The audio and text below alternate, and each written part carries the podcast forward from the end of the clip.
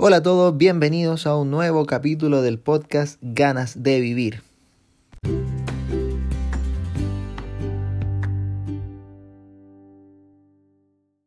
El capítulo de hoy se llama Explotar de amor. ¿Qué deseo exponer en él? Vivimos en una sociedad que tiene una dificultad en explotar de amor, en emociones positivas, dejar fluir.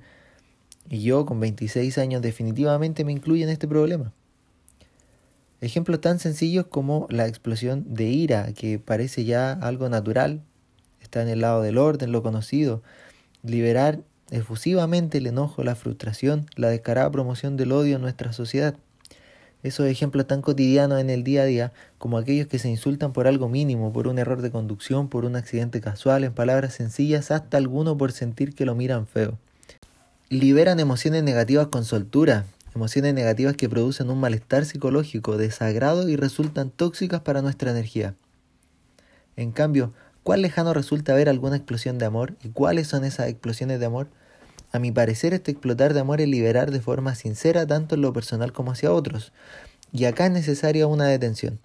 Tal como en el análisis acostumbramos a ser poco objetivos con nuestra propia realidad por ese afán de ser comprensivos con todos, asimilar los problemas ajenos, queriendo aportar incluso en temas que personalmente no practicamos, no dedicamos tiempo ni son de nuestro interés, vivimos en una sociedad que difícilmente es sincera consigo mismo. Punto número uno, que no se conoce internamente, donde no hay una reflexión del individuo, hay una falta de espiritualidad y carece de una base sólida de pensamiento acorde a su visión y proyecto futuro.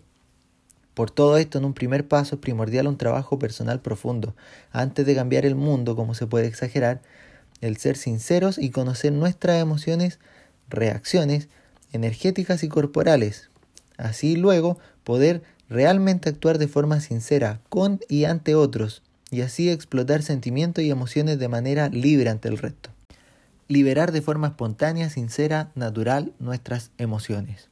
En todas las personas existe una reacción corporal distinta a sentir intensamente. Alguno podrá reconocer un nudo en el estómago, otro a la altura del pecho, un tercero podrá sudar, sentir cosquilleo, tantas cosas en las que nuestro cuerpo refleja la pasionalidad de las cosas bellas. Lo menciono así porque acá hablamos del efecto positivo de liberar emocionalidad con pasión, contrario a la pasionalidad, brutalidad, que quita el pensar en las acciones que se cometen.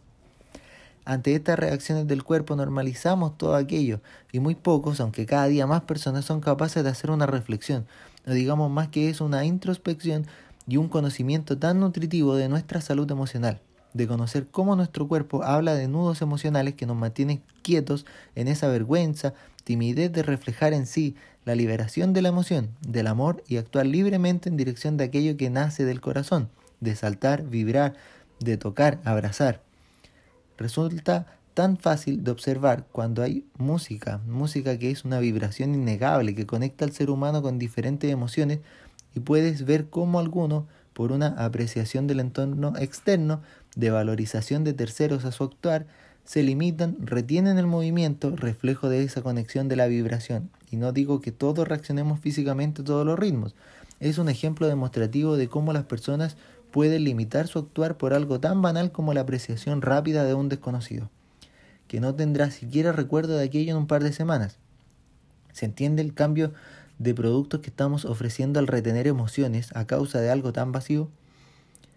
Cambiar el poder estallar con algo sencillo. Imaginen llenar la vida de recuerdos, de vibraciones hermosas, de abrazos, de besos, de lindas palabras, buenos deseos, pero de manera profunda, no de manera socialmente aceptada, superficial, por actuar dentro de un parámetro social en el que agrado verte bien, lejano, frío, que parece muy cordial, pero no conlleva sentimiento alguno. A diferencia, ¿cuántas veces decimos a aquel amigo, qué gusto verte bien? Me hace feliz, deseo que sigas así, amigo, eres una gran persona y lo mereces, te quiero mucho. Parece algo que fuera muy exagerado, ¿cierto? Si tan solo analizáramos esa frase, no sería nada exagerado, sino que sería simplemente el reflejo de emociones. Por ejemplo, dice, qué gusto verte bien. Qué gusto verte bien porque reconozco que hay una reacción. Me hace feliz, eso es lo que me causa. Deseo que al volver a encontrarnos pueda repetir esa felicidad de verte bien. Es tan simple como eso. Eres una gran persona. ¿Por qué? Porque valoro conocerte. Lo mereces, quiero que sepas que eres grande y por último, te quiero mucho. Somos capaces de decir algo tan sencillo y de fácil sentir con las personas que hemos compartido buenos momentos en la vida. No es fácil, ¿cierto? Si lo tenemos en mente, quizás podamos salir con la predisposición de expresarlo, pero no es algo tan natural en el común, no es algo que veamos cotidiano, ni siquiera dentro de los círculos más íntimos. Eso es apenas un pelo de la cola de explotar de amor. Muchísimas gracias a todos los que están oyendo este podcast. Un tremendo abrazo. Realmente estoy muy contento con la aceptación que ha tenido con los mensajes de cariño. Muchísimas gracias. Si quieren enviar cualquier comentario, si quieren participar, si quieren proponer un tema, el correo es javieresteban1891 gmail.com. javieresteban1891 gmail.com. Muchas gracias, que estén muy bien. Un tremendo abrazo para todos.